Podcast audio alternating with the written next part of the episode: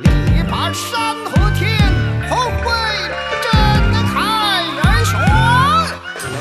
绝对中国 Puro Chino. Hola a todas y todos, soy Leticia. ¿Qué tal? Estamos otra vez en Puro Chino. pues la semana pasada, con la ceremonia de entrega de los premios Cáliz de Oro, finalizó el Festival Internacional de Cine de Shanghai. Como uno de los 15 festivales internacionales de cine de clase A y el único festival de dicha categoría en China, cada año atrae a un gran número de cineastas nacionales e internacionales. Sin embargo, debido a la pandemia, los participantes ahora asisten al festival mayoritariamente de manera virtual. En la lista de cortometrajes encontramos dos obras provenientes de países hispanohablantes, Imposible decirte adiós, dirigida por la directora española Yolanda Centeno, y Alba, cuya directora es de Perú y se llama Elba Arrieta. Es una buena oportunidad que permite a la audiencia china conocer más del mundo hispanohablante. Con gran honor establecemos contacto con ambas directoras y para que nos compartan detalles sobre sus obras.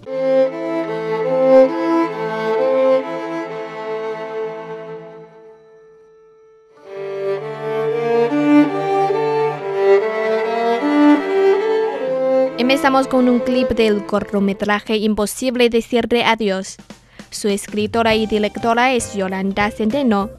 Hablamos ahora mismo con ella. Hola Yolanda, primero puede hablarnos un poco sobre usted. Hola, mi nombre es Yolanda Centeno y soy la directora de Imposible decirte adiós, el cortometraje seleccionado en el Festival Internacional de Cines de Shanghái. Y para presentarme un poco y contaros quién soy, solo deciros que bueno, yo he querido ser directora siempre y cada verano desde que tengo recuerdo, desde los 14 años, rodaba un cortometraje. Eh, eso ha venido siendo así y me ha ayudado mucho a desarrollar la narrativa, a explorar como diferentes maneras de ir contando las historias que me interesaban y a partir de cierto momento gané algo parecido a una beca Fulbright que me permitió ir a Estados Unidos a estudiar un Master of Fine Arts en Filmmaking en la New York Film Academy y tuve la oportunidad de rodar muchísimo más en ciudades que son una gran inspiración como Nueva York o Los Ángeles. Y allí rodé de hecho mi eh, thesis film que fue bastante bien recibida en festivales. Y se inició también una etapa en la que empecé a dirigir publicidad, que es algo que compagino actualmente junto a los cortometrajes, que es un formato que, que me encanta y que siempre querré seguir trabajando y a mi primer largometraje, que es ahora en lo que estoy también más concentrada, que se llama Tras el verano y que comparte temática con el, con el corto Imposible decirte adiós. Pues bienvenida al Festival de Cine de China y también a nuestro programa de radio. Entonces, ¿de qué trata la obra que trae a China y cómo se le ocurrió relatar esta historia? Imposible decirte adiós es una historia que surge de una pregunta que me hizo una noche eh, el hijo de mi pareja, que me preguntó qué pasaría si un día su padre y yo nos separásemos, si seguiríamos viéndonos, si seguiríamos en contacto o si yo simplemente desaparecería de su vida. Es un niño que conozco desde hace ya unos años, con lo cual no soy la novia de su padre, sino que de alguna manera se ha creado un vínculo y una relación más estrecha que para mí representa, pues para mí él es como, como un hijo. Y yo para él pues soy algo cercano a eso, que le ponemos el título de madrastra, suena tan horrible, que tiene tanto connotaciones negativas de películas y de cuentos Disney que hace que, que rechace, rechaces ese título. Pero ese es el, el germen de, de todo esto y para mí es algo muy personal y que me motiva mucho contar esa historia porque realmente son cosas que, he vivido de primera mano, ¿no? aunque no sea autobiográfico porque no he pasado por esa situación, sí he tenido la oportunidad de ver ese territorio tan extraño en el que ya existe una madre y un padre y tú no eres ni la madre ni el padre ni puedes ocupar ese territorio, ese terreno, tienes que buscar tu hueco en, en familias que vienen ya un poco mmm, heredadas, ¿no? núcleos familiares como ya compuestos en los que tú te tienes que adaptar y nunca parece como legítimo tu, tu papel, digamos, y mucho menos si te separas de, quién es el, el vínculo principal ¿no? con la familia, que es tu pareja, porque realmente no tienes a nivel legal no tienes ninguna, eh, ningún, ningún poder, digamos, no tienes ningún vínculo, ni hay ninguna manera ni de adoptar, porque ya existe, como hemos dicho, una madre y un padre, tampoco mm, eres un familiar, no hay nada que te proteja legalmente y simplemente pasas de ser alguien pues, muy importante que, que, asume muchos, eh, muchas responsabilidades y sacrificios y también forma parte de la vida y muchas cosas positivas y disfrute, pero de repente puedes desaparecer simplemente y convertirte en nadie. ¿Cómo ha sido la experiencia del Festival Internacional de Cine de Shanghai? ¿Cómo se siente? Es la primera vez que participamos en el Festival Internacional de Cine de Shanghai y para nosotros es, un,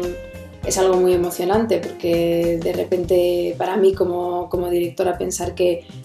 en un sitio que está tan lejos realmente de donde, donde se ha rodado la película y donde, donde yo vivo, pues eh, llame la atención y además un festival que tiene tan buena reputación, obviamente no solo en España, sino internacionalmente. Pero es un festival también donde, eh, bueno, no hay una gran trayectoria de cortometrajes españoles, creo, que hayan sido seleccionados, entonces eso lo hace más especial este año para mí, me parece como, algo muy destacable. Mm, y sí me parece que eh, el, puente que se está tendiendo entre la audiencia y, las películas españolas en, el Festival de Shanghái y en otros tantos es muy positiva para eh, también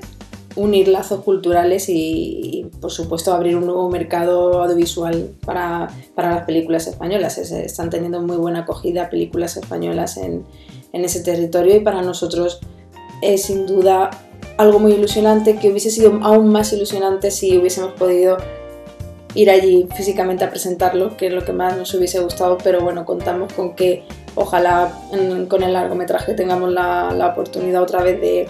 de, ser seleccionados y ojalá sí que se den las circunstancias para presentarlo físicamente, porque nos hace mucha ilusión además. Sabemos que China y su país comparten diferentes culturas ¿Cree que las diferencias culturales pueden representar una barrera para el público? En cuanto al idioma como, como barrera, mm, yo no creo que realmente sea un obstáculo el, el, hecho de que es un cortometraje obviamente de, de otro mm, de otro idioma, eh, rodado en otro idioma, subtitulado en inglés, pero Creo que no hay una barrera cultural ni tampoco que se desprenda del lenguaje porque creo que todo radica en emociones como muy universales a las que todo el mundo en cualquier sitio puede, puede verse reflejado y conectar con ellas. De hecho, hay una escena en el, en el cortometraje que es una discusión que yo la trabajé como una impro, como una improvisación con los actores porque quería que fuera muy raw en cuanto a emociones y no que fueran pegados a la línea, al diálogo. Entonces les pedí que realmente eh, siguieran pues, unos argumentos y construyendo los personajes, hablando mucho con ellos de la historia y de lo que las motivaciones de cada uno, pero tuvieran libertad para improvisarlo y ellos se pisan mucho, entonces esa escena realmente quizás al leerla es muy difícil porque se están todo el rato pisando y aún así yo creo que nadie se pierde de lo que está pasando y te quedas con, con, la emoción y con lo que te están, entiendes al mirarles y lo que están diciendo. Hay muchas cosas que dicen realmente tiene un lenguaje muy de cómo habla la gente en la calle, con lo cual la traducción exacta puede ser compleja, pero yo creo que al ver esa escena es inequívoco lo que está pasando y tiene un, totalmente salta fronteras sin ningún tipo de problemas y creo que eso aplica a toda la historia en general, es algo que me gusta mucho que, que trate una temática universal y especialmente las miradas del, del niño de Daría Ibarra, un niño que Darío nunca había hecho nada, ni un reportaje fotográfico siquiera, y ni tan siquiera eso. Y realmente cuando él mira a la cámara, cuando se cierra la ventanilla del coche, son cosas muy visuales y él tiene una gran capacidad para, sin decir mucho, eh, con la mirada transmitir mucho más. ¿no? Y a veces es media frase solo y, entiendes mucho más de lo que quería decir, no es como que te metes en su cabeza. Em, en ese sentido todos hemos trabajado esa historia así, intentando decir menos y no decir literal, de manera que creo que cualquier persona de cualquier país puede entender lo que está pasando, incluso si lee muy por encima los subtítulos, porque no es un argumento que tengas que seguir a lo que van diciendo, sino a lo que va pasando y a las emociones que, que vas viendo en los personajes y, y es como más, más visual que, que directamente argumentativo, digamos. Muchas gracias, espero que tenga mucho más éxito en el futuro. Chao, hasta luego.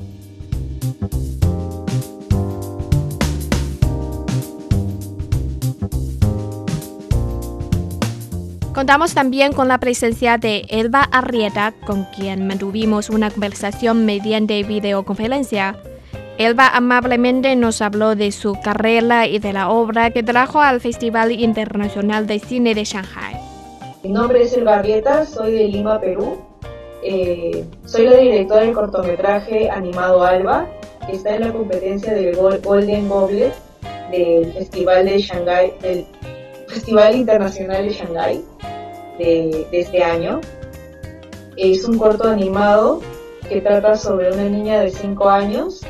que de alguna manera eh, se pregunta por qué suceden algunas cosas en su casa de las que no está de acuerdo, las dinámicas que, hay en su casa que, son diferentes entre sus hermanos y ella y que, y que no le gustan y, y ella busca una manera de hacer algo al respecto. Espero que les haya gustado eh, es realmente una, una obra que, que está inspirada un poco en mi vida, eh, lo que he vivido en mi casa, algunas cosas que de pequeña eh, no estaba de acuerdo cómo se llevaban y de alguna manera este personaje que salva es, es esta niña que sí hace algo al respecto y, y de alguna manera tiene una perspectiva diferente y, puede llegar a, darse cuenta que no está de acuerdo con eso y de alguna manera hacer...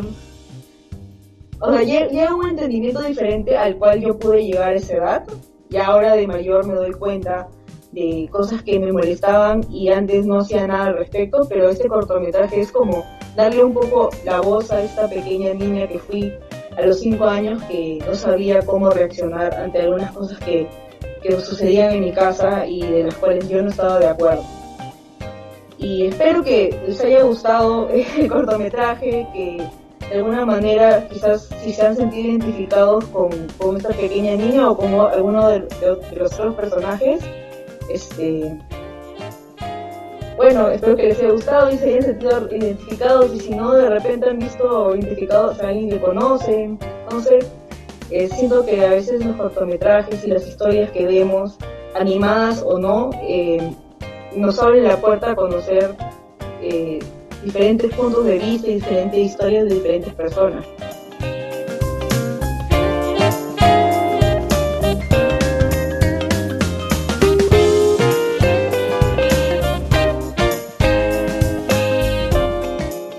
Gracias a Elba Arrieta y también Yolanda Centeno por compartir con nosotros estas dos obras maravillosas. Esperamos poder ver más películas de directoras y directores hispanohablantes y confío en que pueda alcanzar más premios y ganar popularidad en China. ¿Han visto estos dos cortometrajes? Pues ahora mismo voy a buscar la forma de verlos. Nos vemos en la próxima.